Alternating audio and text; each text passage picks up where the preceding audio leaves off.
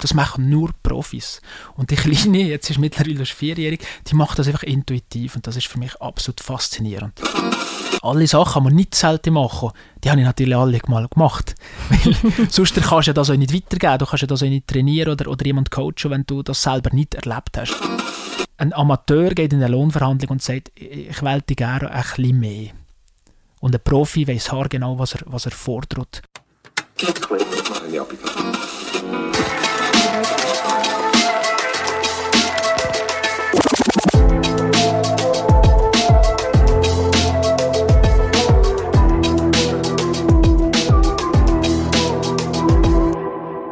Es ist Samstagmorgen, nicht mehr so früh. Wir sind nämlich schon ein Zeitchen im Studio. Die Kaffeemaschine hat nicht funktioniert, mittlerweile aber schon. Das ist das Coole ähm, hier im Studio. Es hat immer Leute, die einem irgendwie helfen können.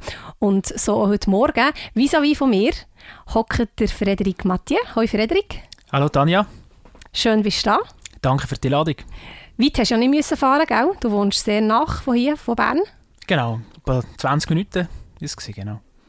Und weißt du eigentlich, von wo das wir uns kennen? Ich nehme es an vom Speaker Slam von letztes Jahr. Genau, dann, wo noch Events haben stattfinden konnten, waren wir zusammen am Speaker Slam, wo verschiedene Speaker, eben unter anderem auch du, ähm, ihre Themen auf der Bühne haben präsentiert. Genau, ja. Ja, das ist mir erst im Nachhinein sicher, weil ja, das war, glaube ich, am Sonntag, gewesen, wo der Speaker Slam war und da waren wir zehn Speaker gewesen, und jeder Speaker hatte einen Moderator oder eine Moderatorin gehabt und in dem Moment habe ich natürlich nicht geschaut, wer da alles kommt. Ich war so bei mir und konzentriert. Gewesen. Und im Nachhinein habe ich das schon gemerkt, ah voilà, von da kennen wir ist, genau. Ja, es ist aber natürlich viel los und als Speaker hast andere Gedanken. Ähm, aber es ist natürlich cool, der Anlass ist cool für äh, untereinander, sich zu vernetzen und zu diskutieren etc., aber eben für mit allen zu reden, längt es gleich nicht. Darum, du bist Speaker unter anderem. Was bist du noch? Stell dich doch kurz vor für die, die dich nicht kennen. Ja, Friedrich Mattier, ich bin... Ähm ich bin Speaker, ich bin Coach, ich bin Trainer und äh, bei mir handelt sich äh, alles um das Thema Verhandlung. Das ist meine große Leidenschaft und das ist in ganz verschiedenen Formen, wie es das gibt, aber beispielsweise im Sinne von Tra Trainings, also ich trainiere Unternehmen zum Beispiel, da besser können verhandeln. Äh, ich coache aber auch äh, Privatpersonen, wenn es zum Thema Lohnverhandlung geht zum Beispiel. Und ähm, ja, momentan ist es halt nicht möglich, aber sonst bin ich natürlich sehr gerne auf der Bühne. Und es ist ein mega, mega, mega spannendes Thema, finde ich. Darum habe ich dich eingeladen. Du hast mich wirklich an diesem Speaker Slam sehr inspiriert. Ich hatte zwar auch noch andere Gedanken, gehabt, ich habe auch noch moderiert und so, aber du bist mir in Erinnerung geblieben. Ähm, vor allem bei dir haben die Leute wirklich sehr, sehr laut geklatscht. Das ist natürlich schön. Warum denkst du, ist das Thema Verhandlung so interessant, so, so wichtig? Ähm, ich denke, es ist sicher ein Thema, das man in der Schule nicht lehrt. Es gibt also verschiedene Sachen, die man in der Schule nicht lernt und das ist sicher das Thema Verhandeln. Ähm, und darum ist das sicher interessant, weil du brauchst es überall. Also jeder verhandelt täglich. He? In der Partnerschaft, wenn man Kind hat, mit dem, mit dem Chef, wenn man Unternehmer ist, mit Kunden, mit Lieferanten, musst du immer am Verhandeln, den ganzen Tag. Und viele sind sich gar nicht bewusst, was da eigentlich passiert. Äh, und dass man das kann lernen kann, dass das ein Handwerk ist. Und das ist das, was ich anderen Leuten beibringe sehr, sehr spannend und ich habe auch gedacht, für meine Zuhörerinnen und Zuhörer ist es doch mal gut, andere Seiten kennenzulernen, eben die Verhandlungsseite, ja schon ähm, Musiker gehabt, ja schon Moderatoren gehabt, etc. Es ist jede Person inspirierend, darum, das ist eigentlich auch Kaffee Holunder. Alle Personen sind irgendwo durch inspirierend und das Thema Verhandlung betrifft einen wirklich immer und darum habe ich dich heute eingeladen. Ich freue mich mega, darüber zu reden. Starten wir nicht mit deinem Lieblingsgetränk, oder? Dein Lieblingsgetränk ist, wie man schon ja, denkt? Ähm, also als Walliser muss man natürlich immer gerade am Anfang die, Klischees bedienen, oder? Und ich komme aus einem, aus einem Weindorf, ich komme von Salgesch und ich sage immer, ähm, in unserem Dorf, die einzige Rasenfläche, die wir haben, das ist der Fußballplatz. Und der Rest ist wirklich Rebberg. Das ist komplett voll, also nur Wein und Tribla und so weiter. Und darum mein Lieblingsgetränk ist Wein. Aber ich kann jetzt natürlich nicht am Morgen und um 10 Uhr mit dir hier schon ein Apero machen, weil das würde dann sämtliche Klischees bestätigen. Nein, wir sind jetzt beim Tee dran und das stimmt oben und wir nehmen dann doch nachher ein Apero miteinander. Auf jeden Fall. Also ich habe gesagt, bei Kaffee Holunder ist alles möglich, aber so halb zehn am Morgen schon ein Glas Wein, ja, ich weiß nicht, aber ähm, es ist auf jeden Fall auch eines sagen mal, Lieblingsgetränken. Also ich trinke es wirklich sehr gerne. Ich habe keine Ahnung. Aber ich habe wirklich schon gedacht, als ich dir geschrieben habe, hey, hast du schon dein Lieblingsgetränk, dann tue ich es organisieren. Es kommt auf 100 kommt Wein. Das ist logisch, oder? Ja, das Klischee musst du halt bedienen, das ist ja so. Aber ja. ist es ein Klischee, das du gerne hast, nicht? Ja, wie soll ich sagen, es ist auf der einen Seite ist es wie nervig, weil äh, wenn du Walliser bist, dann, dann spricht dich jeder immer auf die gleichen Themen an, auf, auf, auf, auf Wein, auf, äh, auf das Dialekt und der Klassiker ist auch, kennst du den? Und dann erzählst du dir irgendwas, irgendeinen, was schon mal kennengelernt hat und dann das Gefühl, wir Walliser kennen alle einander. Und, und ähm, ja, das nervt hintermal, wenn man immer darauf angesprochen wird. Es hat natürlich Vorteile, weil du hast immer ein Thema, du kannst immer diskutieren und ähm, jetzt von meinem Familiennamen her äh, haben viele äh, halt in Sinne Referenz zu gewissen Weinkeller, was da gibt. Das ist jetzt nicht Ischi Familie direkt, aber da hast du immer direkt ein Gesprächsthema, was da, was da halt ist und ist sicher besser, wenn du ein positives Thema hast und miteinander irgendetwas kannst äh, Smalltalk machen, als wenn du gar nichts hast. Definitiv. Und sonst ist ja immer noch der Dialekt, wo du wahrscheinlich auch darauf angesprochen wirst, oder? Genau, das ist ja so. Ja. Immer. Darum habe ich dich auch eingeladen. Ich weiss, du bist eh sympathisch als Walliser. ja, das ist, das ist sicher das Klischee, wo, wo der Walliser euch schätzt. Und äh, das ist ja so. Es ist ein sympathisches Dialekt. Und ähm, ja, genau. Und eben jetzt trinken wir nicht Wein, sondern einen Tee. Warum genau. Ingwer-Zitronentee? Ja, ich bin im Winter ein Teetrinker, oder? Und ähm, ich, ich habe es gerne, wenn es so morgen, wenn es so kalt ist und alles nur schlaft, dass man so wirklich frischen Zitronen, Zitronensaft und frischen Ingwer und dann mache ich mir einen Tee. Das ist so wie ein, so ein Morgenritual quasi. Und im Winter tut das einfach gut, wenn man so einen Tee trinkt. Genau, die Schmine fehlt noch hier im Studio, aber, aber das Tee ist super. Es hat viel im Studio, ja, aber das Schmine hat es tatsächlich nicht, aber ich gebe den Input gerne weiter, fände es super. ja ganz ehrlich, Tee trinken, also finde ich auch, also ich trinke auch sehr gerne Tee. Und jetzt in so Momenten, wo die Kaffeemaschine vorhin nicht ist gegangen, ist es halt einfach auch wirklich einfacher. Alles, was du brauchst, ist heißes Wasser und eben auch Zutaten für einen Tee und mehr nicht. Und beim Kaffee bist du schon auf mehr angewiesen, auf eine funktionierende Kaffeemaschine. Genau. Aber Kaffeetrinker bist du in dem Fall ja auch, gell? Ja, natürlich. Also ich bin ein junger Papa und äh, ohne Kaffee morgen geht gar nichts. Äh, das ist ja so. Also morgen das Kaffee, das, das, gehört, das gehört auch dazu. Ja. Und das ist ja auch eine von deinen Geschichten, oder? Die habe ich am Speaker Slam gehört, dass du auf dem Weg in die Küche warst, für dir einen Kaffee rauszulassen. Und kannst du die Geschichte kurz unseren Hörerinnen und Hörern äh, erzählen, wie es dann ist weitergegangen Ja, also es ist, ähm, wie soll ich sagen, seit 2020 waren wir ja fast alle daheim gesehen, oder? Wir sind ähm, alle zusammen im Homeoffice gesehen. Und dann bin ich am Morgen und immer äh, zu meiner Kaffeemaschine gelaufen und da, meine kleine Tochter, die war noch dreijährig gewesen, die ist immer aus dem Schlafzimmer gekommen, wenn sie gehört hat, dass das was äh, Krach ist in der Küche. Und der ist immer gekommen und hat am Morgen mich angeschaut, ist um die Decke gekommen, hat sich die Augen gerieben und gesagt, äh, Papa, äh, Glasse oder Schokoglasse. Also direkt am Morgen gekommen und und dann bist du da so völlig verschlafen und bist mit deiner Kaffeemaschine und dann, dann kommt dich klein will einfach ein Glas, das ist egal, ob das am Morgen um 7 ist oder am Morgen um 9, das spielt keine Rolle. Und ähm, da ist mir dann nachher so bewusst worden, was, was die macht. Weil kleine Kinder, die kennen von Natur aus, das sind, das sind Profi-Verhandler. Also die verhandeln also wahnsinnig gut. Also die wenden alle so Taktik an und so weiter, was wir Erwachsene irgendwann einmal verlehrt haben, äh, wenden die intuitiv an. Und darum ist die Story wirklich jeden Morgen kommt die und will ein Glas Es ist unglaublich. Und dann bist du da immer so zwiegespalten. Auf der einen Seite, du solltest äh, ja, nicht unbedingt am Morgen schon Zucker geben, das ist gar nicht gut. Sonst hast du, sonst hast du das Geschenk. Und auf der anderen Seite, weil das natürlich auch, wenn sie so gut verhandelt, dann halt ihr, ja, äh, das soll so sein, weil das ist eine sehr, sehr gute Eigenschaft. Und ähm, dann ich denke, das ist eine optimale Verhandlung, weil das ist eine Taktik, die sagt man Anker.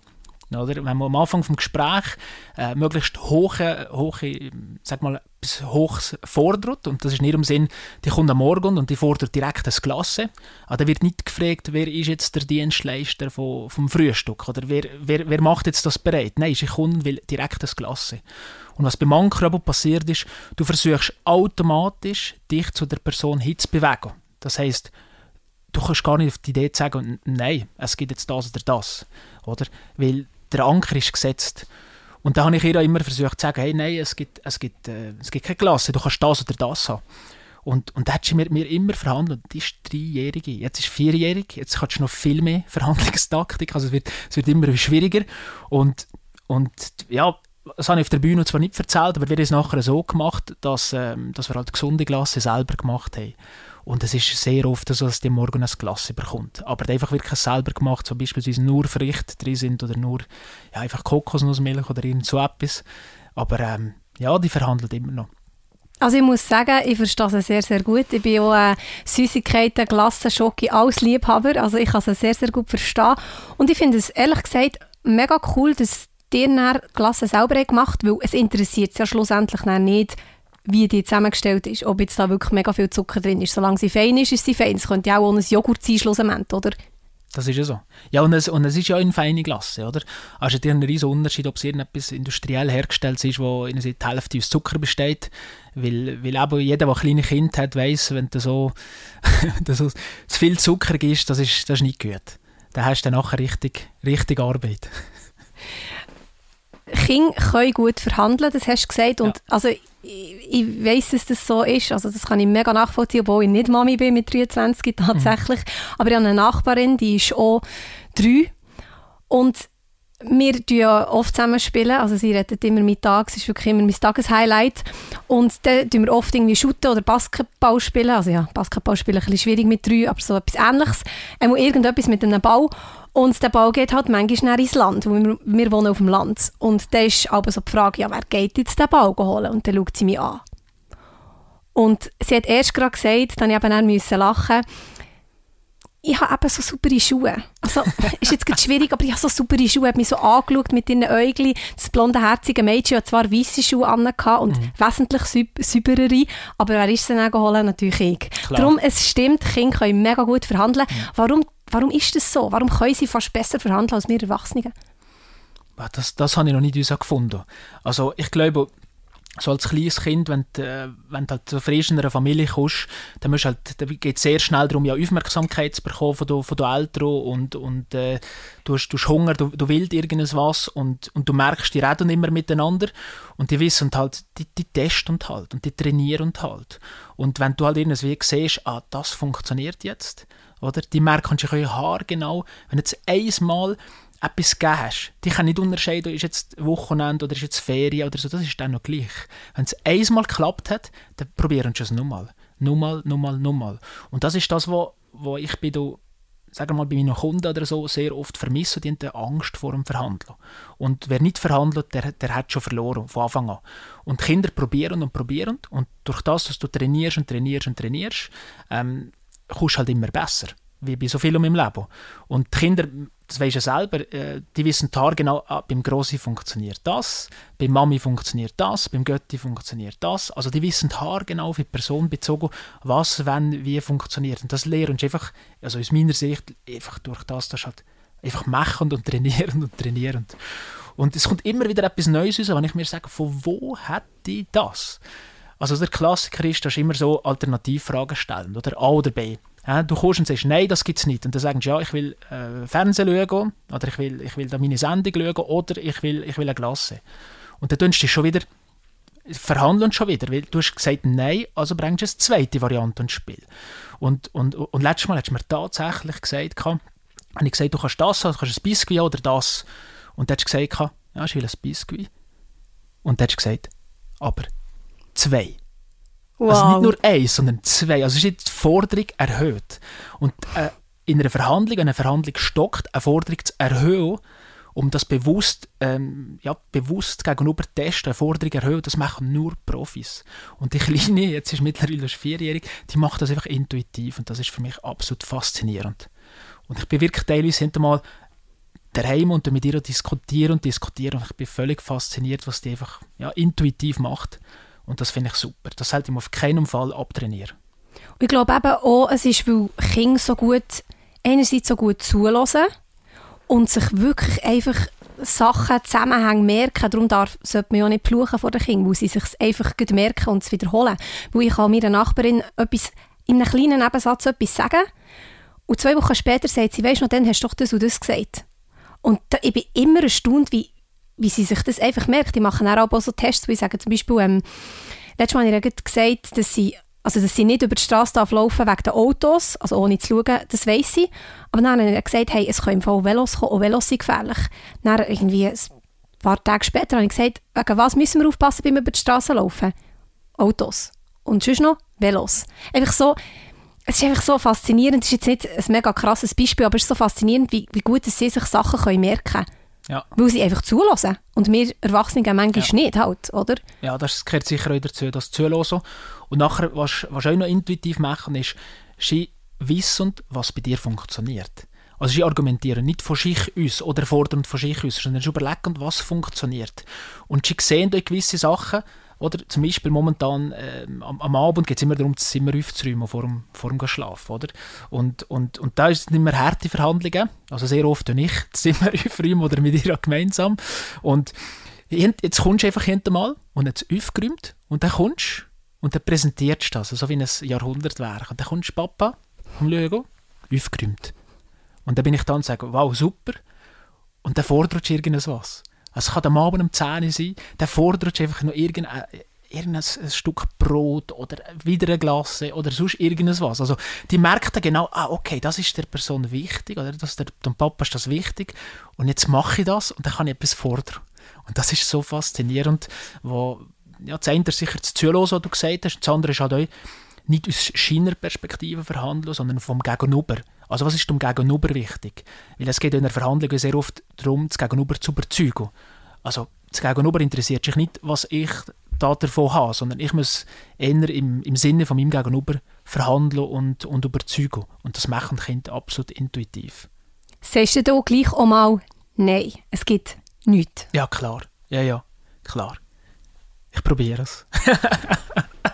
Nein, also wichtig sind sicher auch klare Grenzen. Also, ähm, das ist auch wichtig. Also, ich tue mit meiner Frau immer sagen, gewisse Sachen die wir ganz klar, ähm, klar abgrenzen oder, oder sagen wir, weil das machen nicht zum Beispiel alle. Dann kommen die Kinder und sagen, Mama hat ja gesagt.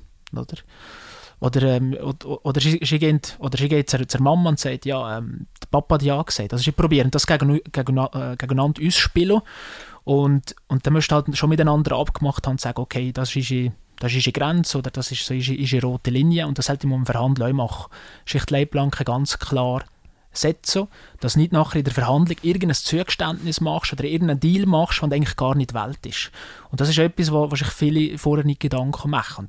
Oder? Und dann irgendeine Zusage machen, irgendeinen Kompromiss eingehen und nachher rausgehen und dann so ein schlechtes Gefühl im, im, im Bauch haben oder im, nachher sagen, ah, wieso habe ich jetzt da wieder zugesagt oder wieso habe ich jetzt da nicht Nein sagen Und das ist auch wichtig, dass man klare, klare Grenzen setzt. Und das ist ja das, was du hast bei deiner ersten Verhandlung falsch gemacht, oder? Ja, ja sehr. Ja, also, wie soll ich sagen, ähm, das ist eine Geschichte, die ich, die ich immer wieder erzähle. Also ich habe meine erste Verhandlung, äh, ja, wie soll ich sagen, ich war da frisch im, im, im Einkäufer, also ich war über zehn Jahre professioneller Einkäufer und da verhandelst du sehr, sehr, sehr, sehr viel. Und ich habe Verhandeln die, die Theorie kennen, ähm, ich habe, ich habe, ich habe gedacht, ich weiß, wie es geht. Und dann bin ich da habe ich immer ja, mit meinem Chef diskutiert, dass jetzt endlich einmal eine Offerte kann verhandeln kann. Und dann hat er dann endlich einmal gesagt, jawohl, mach das. Und, und dann bin ich dann zu dem Lieferant gefahren und, und der Lieferant hat mich total über den, über den Tisch gezogen, also nach, nach, ja, nach allen Facetten von der, von der Verhandlungskunst. Und ich habe erst viel später gemerkt, was ich, was ich alles falsch habe gemacht Und ja, dann einfach gemerkt, ich war total unvorbereitet gewesen. Weil eine Verhandlung, wenn du wirklich eine wichtige Verhandlung hast, dann musst du im Vorfeld trainieren. Ja, ich, sage meinen Trainings immer, jemand, der an Olympia geht, der trainiert vier Jahre, für dass er nachher an der Olympiade einfach irgendwie 100 Meter läuft, für 10 Sekunden, der säckelt so quasi. Und in der Verhandlung ist wirklich so, die Zeit, die du vorher investierst, die ist sehr, sehr, sehr wichtig. Weil das ist das, was du beeinflussen kannst. Also wenn du vorher dir verschiedene Szenarien überlegst, wenn du dir verschiedene äh, Varianten überlegst, wenn du dir verschiedene Forderungen überlegst, dann kannst du nachher in einer Verhandlung halt wirklich kreativ sein und bist da nicht überrascht, wenn es von der gegenüberliegenden Seite ein, ein Nein kommt oder, oder irgendeine Forderung kommt, die du nicht auf dem Radar gehabt hast. Und das ist das, was wirklich halt, ja, das Training macht schlussendlich aus. Und ich habe am Anfang das, äh, das unterschätzt, das ist eine Story, die ich, ich immer wieder erzähle. Genau. Und das Unterschätzen ist ja, so wie ich das äh, einschätze, mega, mega wichtig gewesen, dass du eben dann den Fehler hast gemacht hast und dann bist du mega motiviert gewesen, dass dir der Fehler nicht mehr passiert, oder? Ja, richtig. Also, ähm, sagen wir mal so, alle Fehler oder, oder alle, alle Sachen, die wir nicht selten machen, die habe ich natürlich alle mal gemacht. Weil sonst kannst du das auch nicht weitergeben, du kannst ja das auch nicht trainieren oder, oder jemand coachen, wenn du das selber nicht erlebt hast. Also das ist, so, das ist, äh, das ist meine Philosophie. Und ähm, ja, das war halt am Anfang wirklich äh, äh, so gewesen. Und, und nachher merkst du halt, okay, das ist ein Handwerk, das musst du lernen, das hast du nirgendwo gehabt. Also ich habe irgendwie Wirtschaftsingenieur studiert und, und wir haben irgendwie, ich habe es mal nachgelesen, vier, fünf PowerPoint-Folien über das gehabt. Also das ist, das ist nichts. Das, das Thema ist so breit und, und geht so weit. Und dann hat es mir eben gefuchst, weil ich natürlich gewinnen ähm, ich kann natürlich das nicht wollen, das, ähm, also zu verlieren, weil Verhandeln ist ein Spiel und ähm, da geht es äh, zum Glück im geschäftlichen Bereich geht's nicht um, um Leben und Tod. Äh, da geht es darum, halt einmal einen guten Deal zu machen, einmal verlierst, einmal gewinnst, so wie, so wie bei allem im Leben. Und wenn du halt die Regeln kennst, wenn du halt viele Varianten kennst und viel trainierst, dann wirst du halt immer wie besser. Und, und das ist das, was den Spass macht schlussendlich. Da hat so wie ein, wie ein Wettbewerb zu sehen schlussendlich. Genau. Du hast vorhin die Angst erwähnt, mhm. wo die Kinder halt eben nicht haben. Sie haben nicht Angst vor dem Verhandeln, für sie ist das natürlich. Wie wichtig ist, oder wie kann man sich die Angst nehmen vor dem Verhandeln? Weil ich weiss es selber, es ist schon eine Lohnverhandlung. Das ist so etwas, wo für, für viele mega, mega schlimm ist, weil sie eben Angst haben vor der Reaktion. Wie, wie kann man sich die Angst nehmen? Ja, ähm, es gibt nur einen Weg durch die Angst, wenn man einfach durch die Angst hindurchgeht, sozusagen, oder? Und, und bei der Lohnverhandlung, äh, ich, ich habe einen Online-Kurs gemacht zu dem Thema Lohnverhandlung, weil, weil das ist das Thema, das ich immer am meisten gefragt werde, irgendwie. Und, äh, von der Familie, Freunden, Bekanntenkreis, das ist immer eine der ersten Fragen, die kommt. Weil das ist das, was eigentlich viele, viele kennen, und die, das Thema Lohnverhandlung. Und es ist ja so, es gibt so Studien, die sagen, dass in der Schweiz mehr als 50% der Leute noch nie über seinen eigenen Lohn verhandelt haben. Das heisst, die gehen in ein Bewerbungsgespräch, die machen ein Erstgespräch, zwei Gespräche, dann bekommst du einen Vorschlag von der Firma und dann sagen die, ja, mal, das ist gut. Also sie verhandeln nicht über den Lohn. Oder wenn sie drin sind, dann gibt es vielleicht mal nach zwei, drei Jahren mal 200 Franken Erhöhung und dann, dann sind die zufrieden. Also die, die, die verhandeln nie über den Lohn, die nehmen einfach das, was sie bekommen. Und du hast vorhin die Angst angesprochen. Sehr viele Leute haben, haben Angst vor der, vor der äh, Abweisung sozusagen. Angst vor einem Nein. Und das, da musst du halt durch. Also im Online-Kurs sage ich das zum Beispiel so, dass wenn du, du musst halt dich einfach einen Schritt wagen. Das heisst, äh, wenn du in einer Firma schaffst, wo Jahresgespräch hat, wo das quasi jedes Jahr hast, hast das Thema, das heißt, du hast so ein Gefäß, du hast so einen Rahmen, wo das kannst ansprechen und dann tust du das einfach auf die Traktandenliste. Sagst dem Chef einfach, hey, ich will über das Thema Lohn reden. Du musst noch nicht sagen, über was oder so. Wenn du das Gefäß hast, dann, dann sag, der Punkt will ich euch diskutieren. Weil sehr oft, wenn du im Gespräch bist, sagt der Chef, so gibt es noch äh, Punkte aus deiner Sicht, wo man sollte diskutieren dann kannst du das sagen.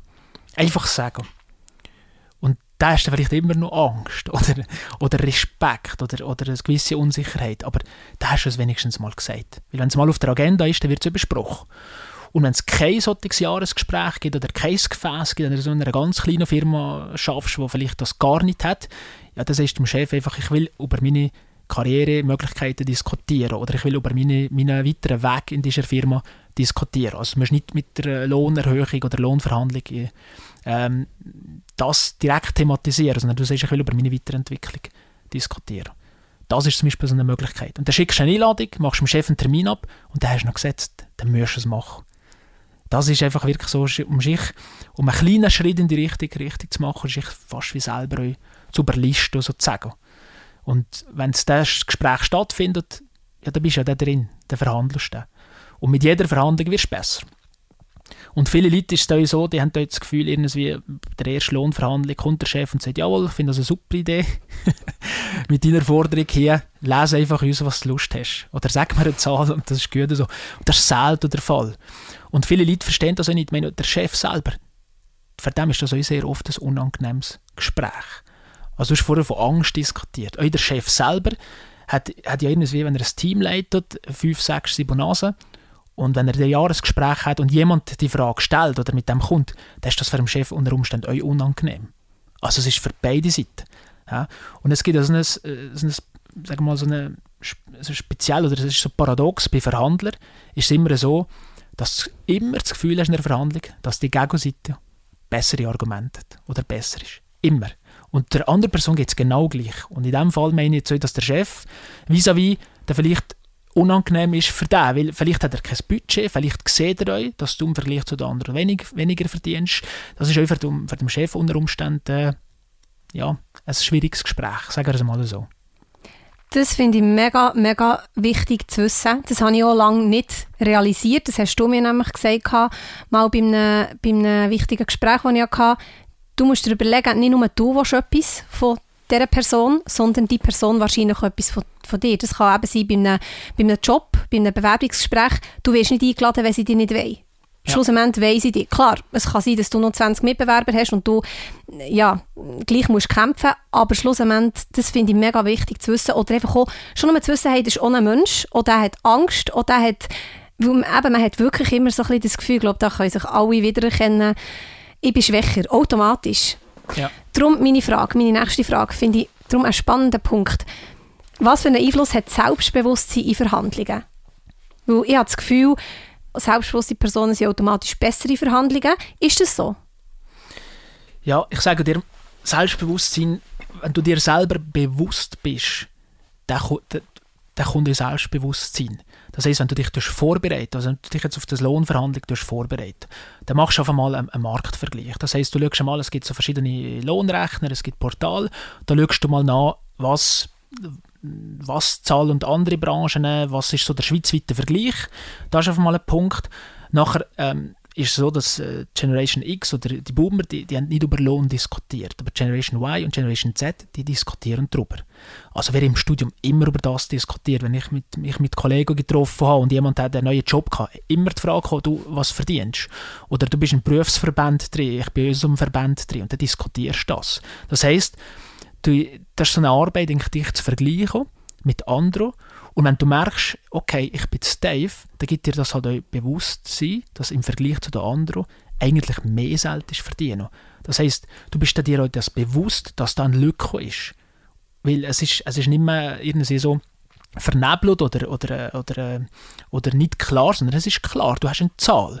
Und wenn du die Zahl weißt, dass irgendwie alle anderen 20% mehr verdienen als du, dann bist du halt dir bewusst und bist halt viel mehr selbstbewusst in dem, dass du es sagst. Und wichtig ist auch, dass man in der Verhandlung die Zahl, die man will, ganz klar sagt. Weil wenn du irgendwas im Gespräch sagst, ja, so 200 wäre nicht schlecht, ja, das, also, also da sagt es gegenüber, äh, ja, ist, ist, hier, ähm, ist hier Merit oder was? Also du musst schon sagen, ich will die Zahl. Also du musst dir das, die Zahl musst aufschreiben und ich habe immer wieder Leute im Coaching, wenn ich sage, tu dir die Zahl auf ein Post-it, tu dir noch einen Spiegel, tu dir noch, noch einen Schrank dran, einen Frigor dran, überall dran die Zahl, dass du siehst, dass wenn du die euch sagst, die Zahl, zum Beispiel der, der Jahreslohn oder so, wenn du so einen neuen Job suchst oder eine Lohnerhöhung, wie viel das mehr will, dass du die Zahl sagst, dass das Gegenüber wirklich merkt, der meint das ernst oder sie meint das ernst. Und das, das ist sicher auch wichtig, weil ein Amateur geht in eine Lohnverhandlung und sagt, ich wollte gerne ein bisschen mehr. Und ein Profi weiß genau, was er, was er fordert und, und sagt euch eine Zahl. Und am besten ist die Zahl nicht gerade, sondern äh, aber du sagst nicht, ich will 500 mehr, sondern du sagst, ich will 480 mehr. Dann hat es gegenüber euch direkt das Gefühl, der hat das gerechnet. oder? Das ist eine Taktik, so ungerade Zahlen verwenden oder halt vor allem auf, auf einen Jahreslohn gehen und nicht auf, auf eine Monatserhöhung, also wirklich auf einen Jahreslohn zu gehen. Genau. Super Tipps, ich glaube, die können wir sehr, sehr gut mitnehmen für ein nächstes Gespräch. Lohnverhandlungen ist halt wirklich, glaube ich, ein Thema, das alle betrifft, das wichtig ist. Und ja, gestern, das ist zwar jetzt ein ganz komischer Sprung, aber ich sage Ihnen gleich, gestern das Interview von Andri Ragetli äh, geschaut, vom Freestyler, die, die ich nicht kenne. Und er hat gesagt, er ist gefragt worden, ob er nie Angst hat. Und er sagt, doch, natürlich habe ich Angst.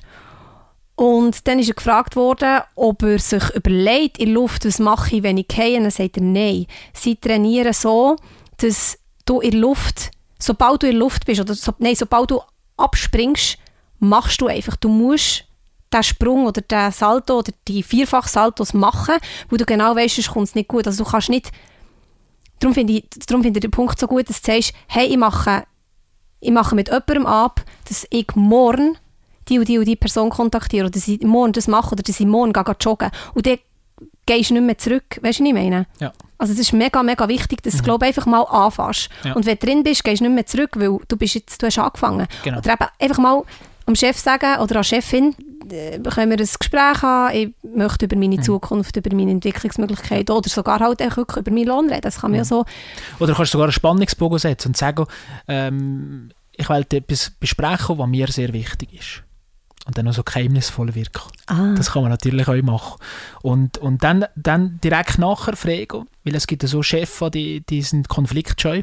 Ja? Und wenn ich sage Chef, dann meine ich immer Frau und Mann. Aber, äh, okay. viele, aber viele, Leute sagen, äh, viele Leute sagen halt immer der Chef. Oder? Und, und aber zuerst mal sagen, ja, ich will etwas besprechen mit dir, was mir wichtig ist. Und dann direkt im Anschluss sagen, wann hast du Zeit, zum Beispiel am Dienstag um 10 Uhr oder Mittwoch am, am 2 Quasi in uns Wahlmöglichkeit. Weil sehr viele Chefs sind halt äh, konfliktscheu und sagen dann, ja, das diskutieren wir in einem Monat oder die tun es aufschieben, weil sie ins, vielleicht unterbewusst oder vielleicht insgeheim genau wissen, dass dir eigentlich zu wenig zahlen.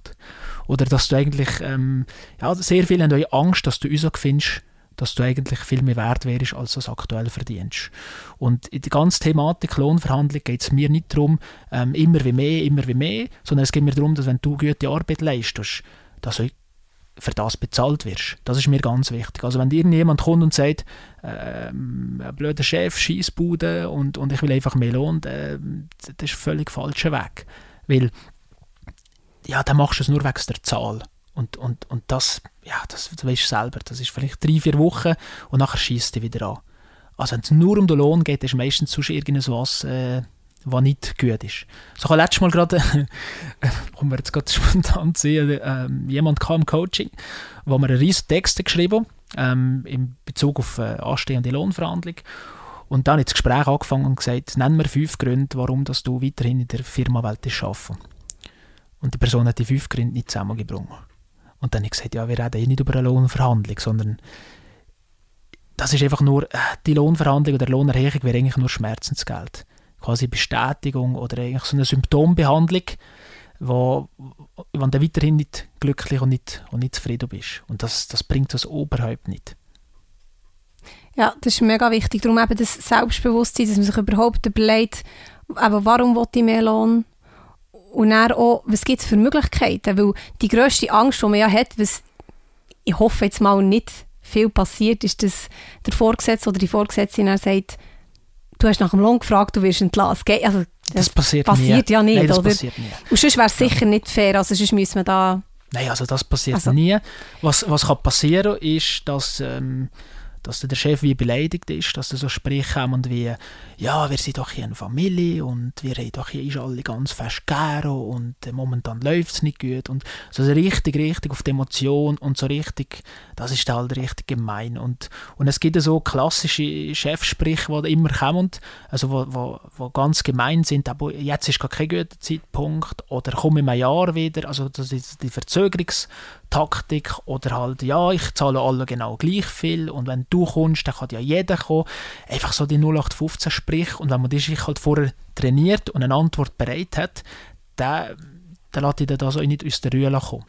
Und dann ein anderer wichtiger Punkt, der bei jeder Verhandlung wichtig ist, ist, dass du nicht nur mit, mit einer Sache in, in, ins Rennen gehst. Ich vergleiche das immer so. Stell dir vor, du gehst, äh, eine Hochzeit, da sind 100, 200 Gäste und nachher würdest du dann nur ein Menü anbieten das, das geht nicht. Also es funktioniert nicht. Also du musst irgendeine Auswahlmöglichkeit haben, für das, dass eigentlich mit, mit jedem irgendetwas kannst, irgendetwas kannst, äh, kannst einen Deal machen. Also in einer Hochzeit, dass jeder sich vom Buffet kann nehmen was, was, er, was er Lust hat. Und darum ist es wichtig im Verhandeln, dass man wie ein Buffet mitbringt. Weil wenn du jetzt nur gehst mit dem Lohn und, und der Chef sagt, ja, wäre Krise, wäre mir so leitend lassen, jetzt geht es geht's nicht. Das ist ja momentan sehr oft der Fall. Und wenn du dann nichts anderes auf der Karte hast, dann kannst du ja nichts anderes ins Rennen bringen. Weil du, es gibt so viele andere Möglichkeiten und kannst verhandeln. Beispielsweise kannst du sagen, hey, ich will eine Weiterbildung machen, ähm, da kannst du dich die Firma beteiligen zum Beispiel, äh, ja, dass du einen Tag in der Woche Schule hast oder Weiterbildung musst und, und das wird dir quasi wie gezahlt. Oder sie tun sich noch Schulgebühren, 50 Prozent, äh, daran zahlen oder sie geben dir irgendwie ein GA oder es ist die Möglichkeit, ein Firmenauto günstiger zu haben. Es gibt so viele weitere Möglichkeiten als nur der Lohn. Oder? Und dann das Wichtigste ist, wenn der Chef sagt, ja, jetzt ist gerade kein guter Zeitpunkt, wir können im Juni nochmal schauen oder Ende Jahr, dass das irgendwo schriftlich festhaltest. Weil ich kenne so viele Leute, die seit fünf, sechs, sieben Jahren in der gleichen Firma arbeiten und jedes Jahr kommt der gleiche Spruch. Und das ist einfach nur, das ist einfach nur Bullshit. Sorry. Aber das, das, das geht einfach nicht, das ist einfach auch nicht, auch nicht Wertschätzung. Und viele Leute haben einfach auch Angst, das einmal anzusprechen, weil der kommt dann nämlich uns dass sie für ihre Arbeit gar nicht so wertgeschätzt werden, wie sie das gerne würde wünschen.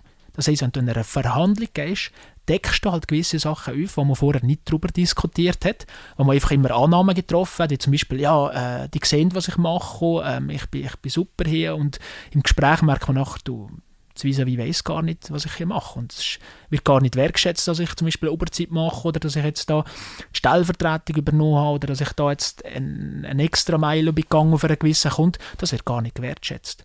Und ja, es hat auch Konsequenzen aus dem Gespräch, dass man da halt die Firma wechselt zum Beispiel. Das ist dann halt, aber lieber, man merkt es dann im Gespräch, als man bleibt weiterhin zwei, drei Jahre in der Firma und hofft dann immer, dass da halt irgendjemand kommt und das passiert einfach nicht. Ich sage auch immer, meine, äh, immer meine sage ich immer, wenn es nicht du machst, macht es keiner. Also die Hoffnung, in einem Bürotisch zu hocken, flott zu arbeiten, ganz ein fleissiges, äh, fleissiges Bienchen zu sein und dann kommt der Chef und sagt, hier ist das Geldkofferli, äh, nimm dir mal, nimm dir mal so ein Bündel, das wird nie im Leben passieren. Oder? Und wenn du nicht für deinen Lohn verhandelst und nicht für dich einstehst, ist das für dich und für deine Karriere sehr, sehr schlecht. Weil da gibt es ja keine Entwicklung. Weil jemand, der mehr Lohn bekommt, macht etwas für die Firma, bringt ja einen, einen Mehrwert. Und auch vor allem die Leute, die eine Weiterbildung machen. Ich kenne so viele Leute, die gehen seit zwei Jahren, drei Jahren machen eine Weiterbildung, investieren 10, 15, 20'000 Franken und nachher bekommen sie 200 Franken mehr Lohn. Ja, das geht doch nicht. Also also du musst dir mal überlegen, du investierst drei Jahre, gehst jeden Freitag, jeden Samstag in die Schule. Ja. Also das musst du dich irgendwie mal wieder zahlen. Sonst hätte sich ja das die ganze Zeit, die du investiert hast, nicht gelohnt. Und es ist leider so, das ist das, was ich sehr viele Firmen ankreide, dass ihre eigenen Leute nicht behalten. Weil die Leute, die in einer Firma sind und künden und die Firma wechseln, die bekommen dann locker 5.000 bis 10'000 Franken mehr pro Jahr, als in der gleichen Firma, was bleibt. Und viele Firmen sind da sehr, sehr, sehr kurzsichtig, weil es kostet extrem viel, jemand, äh, jemand Neues zu suchen, die Bewerbungsgespräche zu führen, äh, jemand ein Einführungsprogramm zu machen und der auf, gleichen, sag mal, auf dem gleichen Leistungsniveau zu bringen, wie der andere vorher ist gegangen. Und anstatt einfach mal einfach dem einfach mehr Geld zu geben, wenn er so verdient hat. Also ich, immer, he, Leistung, Leistung muss immer zuerst bringen, das ist klar. Ja, und eben, ich finde auch, wir haben jetzt mega darüber geredet, dass man mehr kann verlangen und so. Aber es ist natürlich sehr, sehr wichtig. Es, ich kenne viele Leute, die so grundsätzlich im Leben, nicht nur finanziell, einfach mega viel fordern oder sich mega viel wünschen, aber einfach nichts dafür machen, nur jammern. Ähm, jobmäßig ist halt, ist halt ein super Beispiel, jetzt den Job zu nehmen, aber ja, Familie, Leute, die sagen, ah, ich bin nicht glücklich, aber ja, ich weiß nicht. Und jetzt eben in der Corona-Zeit, es ist immer möglich, wenn du es wirklich, wirklich ja. willst. Und darum es ist natürlich schon wichtig zu wissen, dass du musst auch etwas leisten musst. Und wenn du aber auch etwas leistest und mehr, und mehr leistest als vielleicht deine, deine Arbeitskolleginnen und Kollegen, dann hast du so verdient. Aber du ja. musst etwas machen. Genau. Und sonst ist es sehr berechtigt, dass die Vorgesetzten sagen, nein, es gibt nicht mehr. Richtig. Also, also ich bin da selber, wenn ich, wenn ich Vorgesetzter war, eigene Mitarbeiter hatte, also ganz klar, schwarz-weiß. Also zuerst musst du liefern und, und, und, und dann darfst du etwas fordern. Oder wenn viele Leute die sagen, ja, wenn ich das mehr bekomme, dann mache ich das und das noch zusätzlich. Das ist völlig der falsche Ansatz. Ich mhm. sage meinen Leuten immer, ähm, irgendwie wie eine Art wie ein, wie ein, äh, wie ein Highlight-Tagebuch, sage ich dem. Du irgendwo bei dir im, im Pult oder irgendwo auf dem, auf dem PC, in einer, in einer Notizen-App oder so, alles aufschreiben, was du positiv gemacht hast äh, für deine Firma. Eine extra Meile bist gegangen. Also, also nicht 9 to 5, das was jeder anders macht, aber wenn irgendwie beispielsweise jemand ist krank geworden, du hast einen Sondereinsatz gemacht oder bist am Wochenende eingesprungen oder hast irgendeinen Kunden, den du verloren hast, noch zurückgewonnen, weil du einfach nur bist dran geblieben bist, hast einen Spiss gezeigt, durchhalten will. Schreib das alles auf. Weil, wenn du nachher im Gespräch bist, dann kannst du einfach dein Tagebuch zurück und sagen, so, das habe ich gemacht, das habe ich gemacht, das habe ich gemacht, das habe ich gemacht. So viel Geld habe ich gespart. Und halt immer argumentieren im Sinne vom der, vom Unternehmen. Also wo habe ich Geld gespart, wo habe ich die Firma weitergebracht, wo habe ich etwas, einen Sondereffort geleistet. Weil die Firma, das Unternehmen selber interessiert sich nicht, ob du jetzt ein, äh, ein Haus gebübt hast, ob du jetzt schon das dritte Kind hast, das viel Geld kostet, ob du äh, sonst irgendwie deine Kosten und Luft sind gegangen. Das interessiert dich nicht. Mm. Oder was, was bringst du der, der, der Firma und, und, und, deinem Arbeitgeber sozusagen? Es geht ja nicht darum, um mehr, mehr, mehr. Es geht darum, wenn du mehr leistest, dass der Lohn zum Beispiel mitwächst. Mhm. mit deiner Entwicklung. Und, und, und da gibt es irgendwo eine, eine, eine, Grenze, wo du vielleicht sagst, hey, das ist, das ist gut, ich, ich bin happy und das ist doch super. Du tust aber sonst immer, du tust ja immer verhandeln. Immer. Also es geht ja nur schon darum, wenn du ein Team schaffst, wer macht jetzt welche Arbeit. Wer hat, äh, also der, der das schon mal erlebt hat, dass er jetzt ins Büro gezögert ist und nachher einen neuen Büroplan gegeben. Also was da für Verhandlungen passieren, da steht teilweise wirklich das Gefühl, äh, da geht es um Leben und Tod bei gewissen Leuten, wo jetzt ihre Büropflanze steht und wo jetzt der Computer ist und wer jetzt da vom Fenster hockt oder in der Nähe von der Heizung ist, das ist, das ist ja Wahnsinn und da wird verhandelt, wie, wie, wie weiß nicht was. Also es ist ja immer Verhandlungen.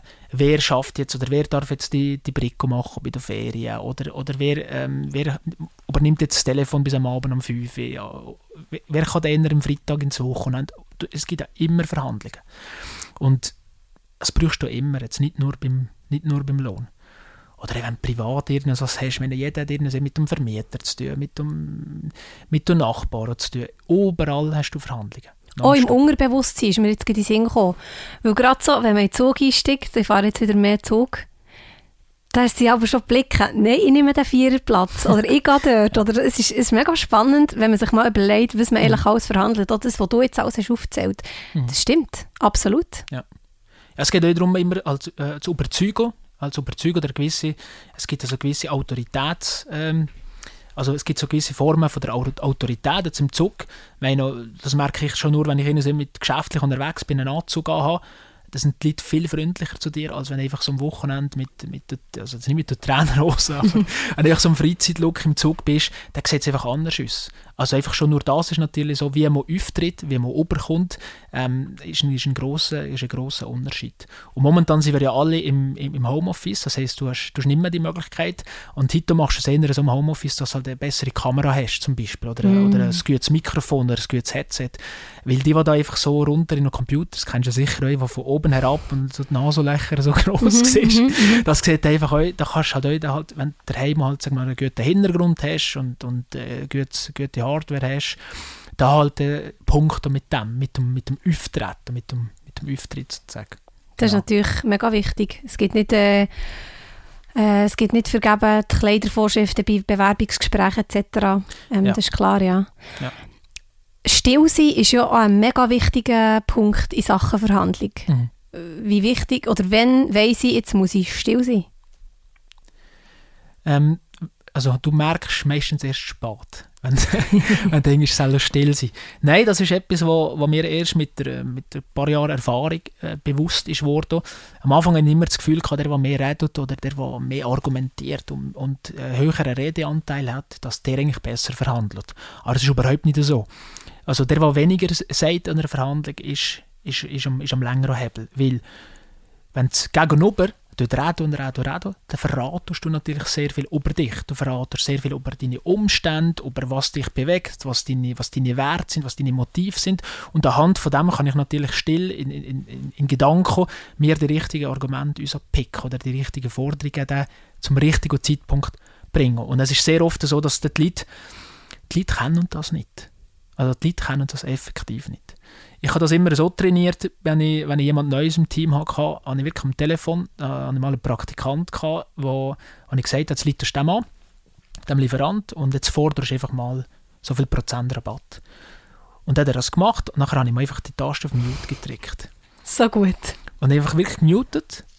Und dann hat er mich so angeschaut, der, der, der panisch mich angeschaut und gesagt, hey, was soll ich jetzt? Und was, was soll, jetzt? Dann müsst ihr etwas sagen. Und dann habe ich gesagt, nein, schau jetzt, jetzt passiert die Magie. Und die Magie, das funktioniert am Telefon wirklich gut zum, zum Trainieren. Weil das Gegenüber, der Mensch haltet die Stille nicht aus. Das heisst, das Gegenüber fährt an zu reden. Und da hat er die Forderung gestellt mit dem, mit dem Rabatt und hat das Gegenüber erzählt. Das ist eine Frechheit und schon wieder und wir haben doch und sowieso und hat eigentlich alle Argumente gebrungen, warum das nicht geht. Und am Schluss hat er das selber, also hat er wirklich fast drei, vier Minuten geredet.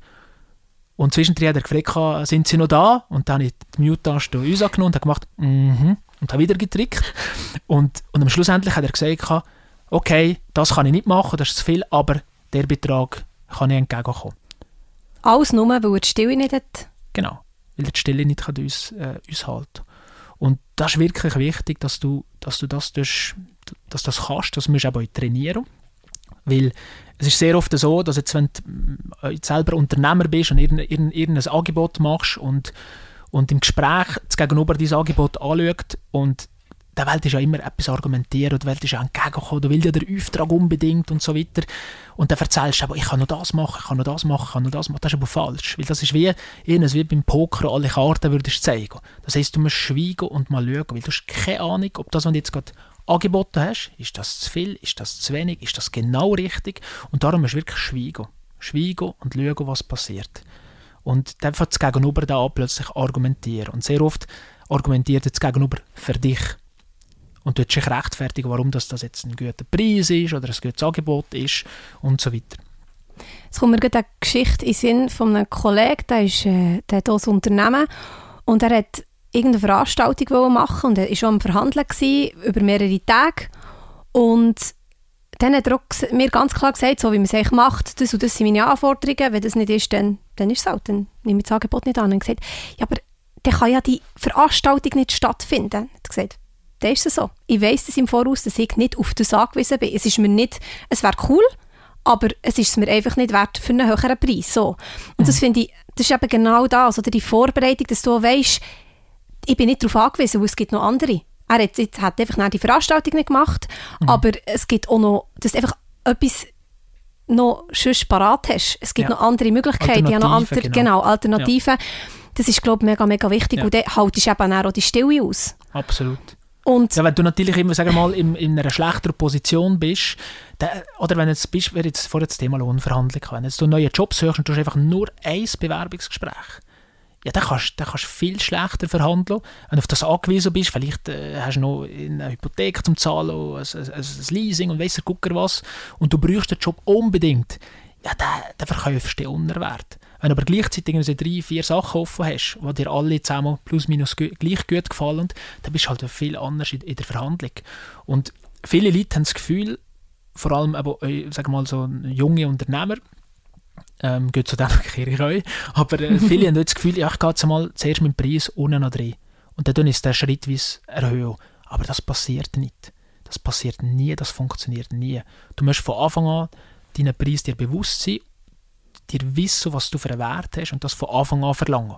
Weil sonst hast du einfach da ja, hast sehr, sehr viele Aufträge, du hast sehr einen, einen kleinen Preis, einen kleinen Tagesansatz oder was auch immer und dann bringst du die Qualität auch nicht her. Oder? Weil du dich ja unter Wert verkaufen. Das heisst, du musst viel, viel, viel mehr arbeiten. Das heisst, deine, deine Arbeit ist schlussendlich auch schlechter. Also wenn du anstatt 10 Kunden, 4 Kunden hast, die dir den Preis zahlen, dann musst du halt einfach auch noch aushalten, wenn mal jemand Nein sagt und sagt, nein, das passt mir nicht, also wenn du das gesagt hast als Beispiel.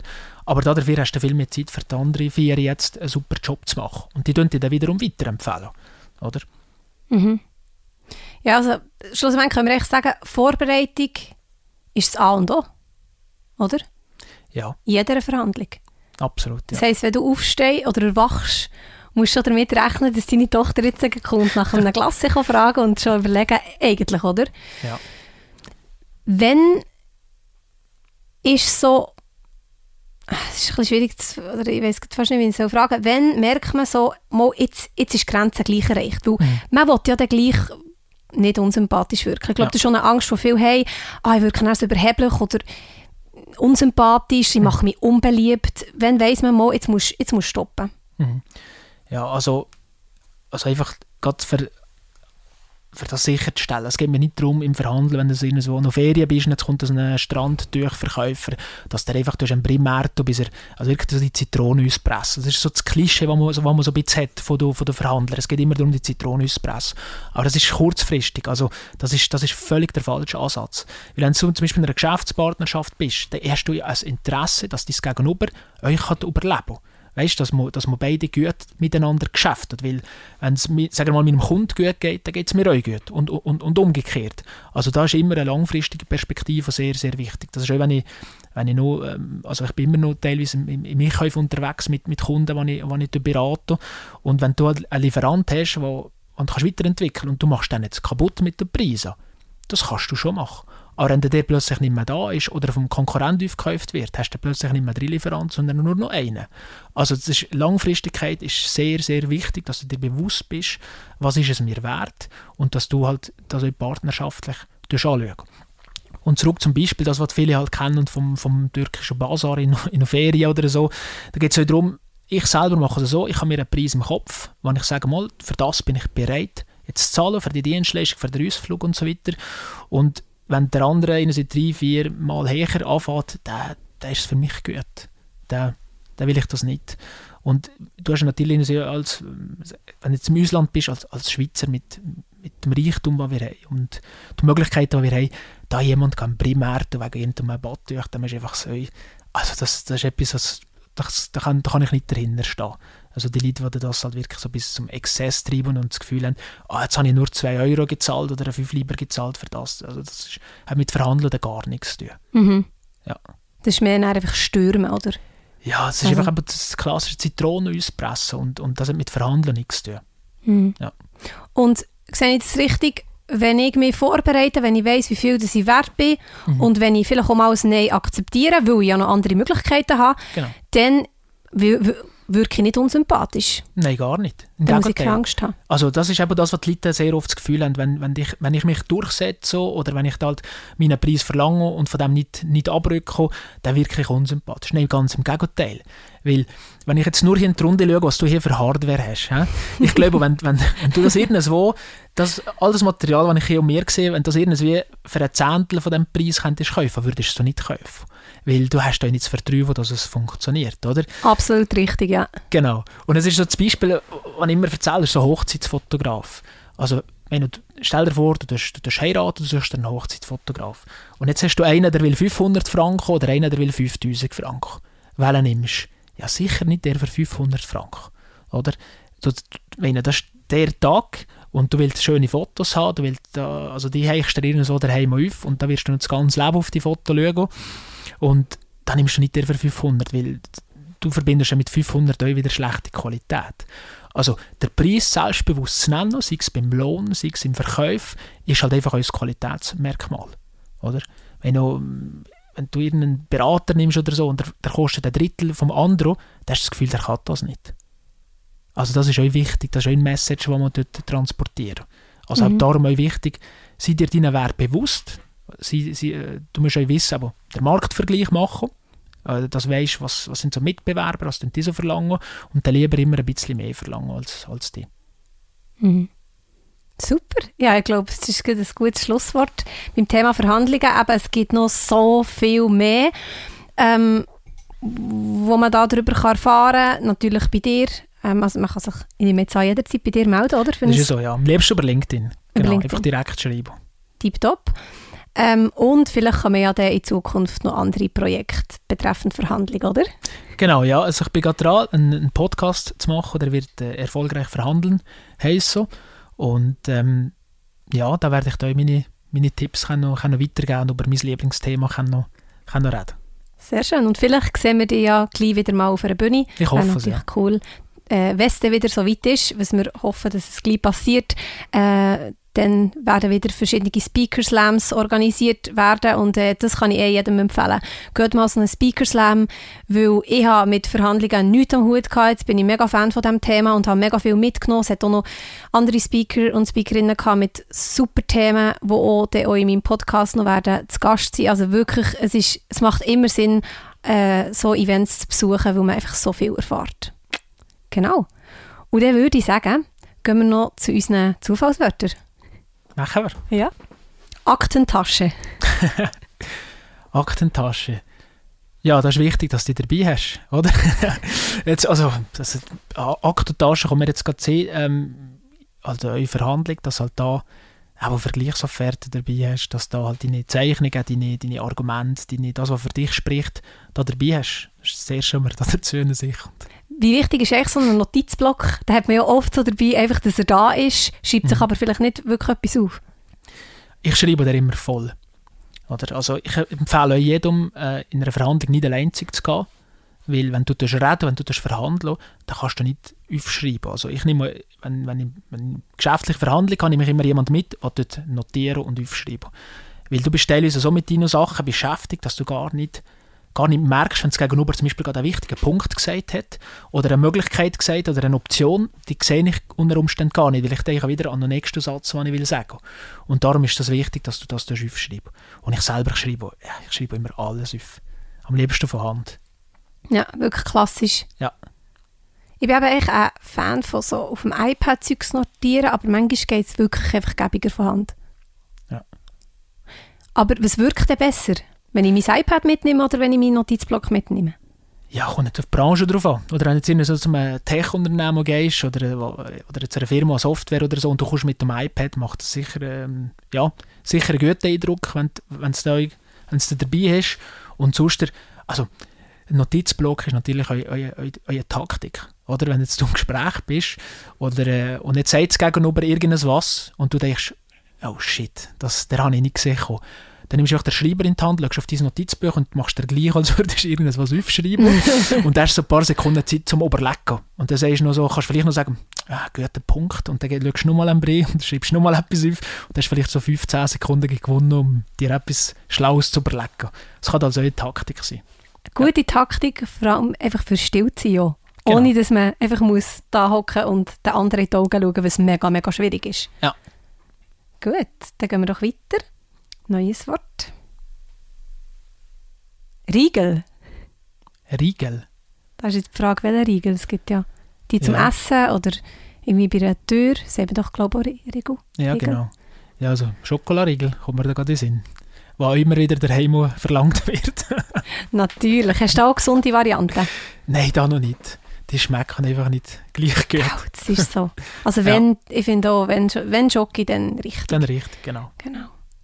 Griffbrett. Griffbrett. Griffbrett.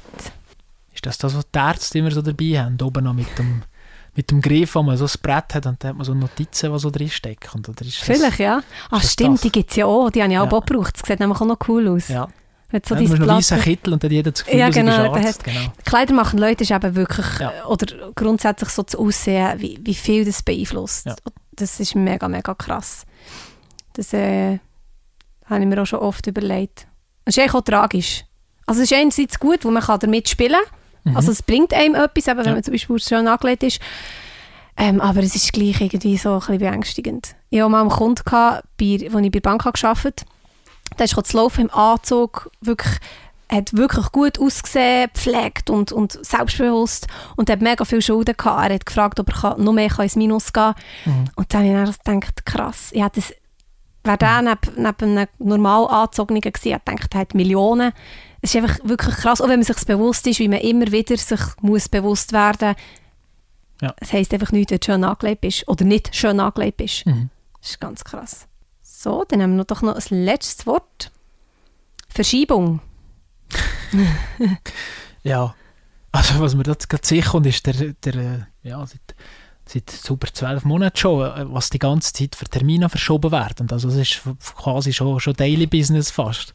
Also es ist immer so ein, ähm, ein Kalenderplan, ein Aufschreiben, ein sich darauf freuen und dann, ja, dann fängst du Mhm. wieder von vorne an. Wird, wird, ich habe es jetzt zweimal erlebt, wo einfach in den nächsten zwei, drei Monaten komplett einfach Ctrl A, Delete, alles weg, von heute auf morgen. Und äh, das ist, glaube ich, ein Thema, das sehr viele momentan beschäftigt. Das die ganze Zeit hin und her und verschieben und da sind, glaube ich, sehr viele momentan daran betroffen. Genau. Ja. Ich hoffe, das ändert gleich wieder Ja. irgendwann. Wie ist das so, wenn ich mit jemandem abmache, zum Beispiel geschäftlich oder auch privat, Mhm. und die Person versetzt mich einmal, zum Beispiel jetzt beim Podcast, du hättest mich jetzt versetzt, also versetzt, du hättest gesagt, ich kann gleich nicht. Mhm. Wie lange soll ich nachhaken? Ich hatte das ein paar Mal. Gehabt. Okay. Die meisten haben dann wirklich, wo ich immer wieder nachgefragt ich verstehe das komplett, weil Mhm. man hat einfach noch anderes im Leben. Darum ist es so wichtig, nachher zu fragen, hast du jetzt Zeit? Weil vielleicht hat es die Person vergessen Mhm. oder hat er sich wollen melden Aber wenn, sagst du so, okay, wir lösen. Mhm. Ja, du, du weißt ja nie, du weißt ja nie, was die Person gerade äh, erlebt hat. Oder du weißt nie, also das, das ist etwas immer so, das Eisbergmodell, das da, wo da super ist. Oder? Du siehst ja nur oben an der Eisberg, du siehst nicht, was alles drunter ist. Oder? Und vielleicht hat er die Person zugesagt für ein Interview und zwei Wochen später ist ein Schicksalsschlag oder sonst irgendwas passiert und da hat die Person vielleicht ein schlechtes Gewissen dir abzusagen und tut es darum immer wieder wie, wie verschieben. Mhm. Oder das kann zum Beispiel auch sein. Mhm. Aber es gibt auch die Leute, die einfach sagen, ja, ja, ist gut und nachher sagen, nee, eigentlich keine Lust und, und dann sagen sie dir ab. Und also, also wenn jemand, ich, ich sage immer, quasi Verbindlichkeiten schaffen. Also wenn jemand absagt, aus Kurzfristigkeit, dann sagst du, hey, du los, ähm, bis am Freitag schick mir drei Termine. Oder wirklich die Verantwortung übergeben. Mhm, und nicht mhm. sagen, ich melde mich, weil die Person ja. hat ja abgesagt. Also du hast die Verantwortung bei der Person lassen, weil sie hat abgesagt. Mhm. Und sagst du los, schick mir drei Vorschläge bis am Freitag. Und wenn am Freitag keine drei Vorschläge kommt, dann schreibst du halt am Montag, hey, ich würde mich noch freuen über die drei Vorschläge. Und dann ist dann ja mal gut. Mhm. Oder? Zwei, drei Mal. Und dann kommt es darauf an, wenn es natürlich jemand ist, der du unbedingt Podcast willst, dann kannst du zehnmal nachfragen, oder? Ja, gut, dann muss ich auch sagen, also das habe ich auch schon gehabt, dann lasse ich es einfach, genau. weil ich habe mega viele andere coole Gäste und darum, ja. ja. Man kann schon nachfragen und sagen, du los, ist es besser aktuell, äh, dass ich mich in sechs Monaten wieder ja, genau. Und da ist die Person vielleicht froh, dass, dann sagt man so eine goldene Brücke. Ja. Dass die Baustücke haben sind, dann kann das Gegenüber sagen, jawohl, merci, bietest du mir das an, mhm. machen wir es so. Mhm. Ja. Ich glaube, wir haben mega viel mitnehmen können, meine Hörerinnen und Hörer. Feedback ist immer willkommen. Ich tue das dann aber auch gerne weiterleiten an meine Gäste. Ähm, weil eben verhandeln, egal ob man in einer Firma arbeitet, selbstständig ist, äh, daheim arbeitet, ähm, im Haushalt, verhandeln ist einfach Zahl und da, haben wir gemerkt, oder? Genau, ja. Jetzt noch eine Abschlussfrage, die immer kommt, für was bist du spontan dankbar? Momentan für zwei Sachen. Sicher mal Gesundheit, dass äh, wir alle gesund sind, meine, meine, meine Mädchen gesund sind, meine, meine Frau gesund ist dass ähm, ja, aus der aktuellen Situation uns das ist das bis jetzt verschont geblieben. Und, und das andere sicher auch, dass man momentan trotzdem kann, kann arbeiten kann. Also es ist, es ist nicht einfach, es ist nicht so, wie man sich das vorgestellt hat, aber es gibt sehr viele Leute, die aktuell nicht können arbeiten obwohl das gerne Welt ist. Und, und ja, da ist man einfach froh, dass man das noch hat. Genau. Sehr schön. Ja, ja ich danke dir vielmals, dass du da bist. Danke für die Einladung. Es hat mega Spass gemacht mit dir. Freut mich. Und dann würde ich sagen, nehmen wir noch ein Gläschen Wein. Das machen wir jetzt. Tipptopp. top.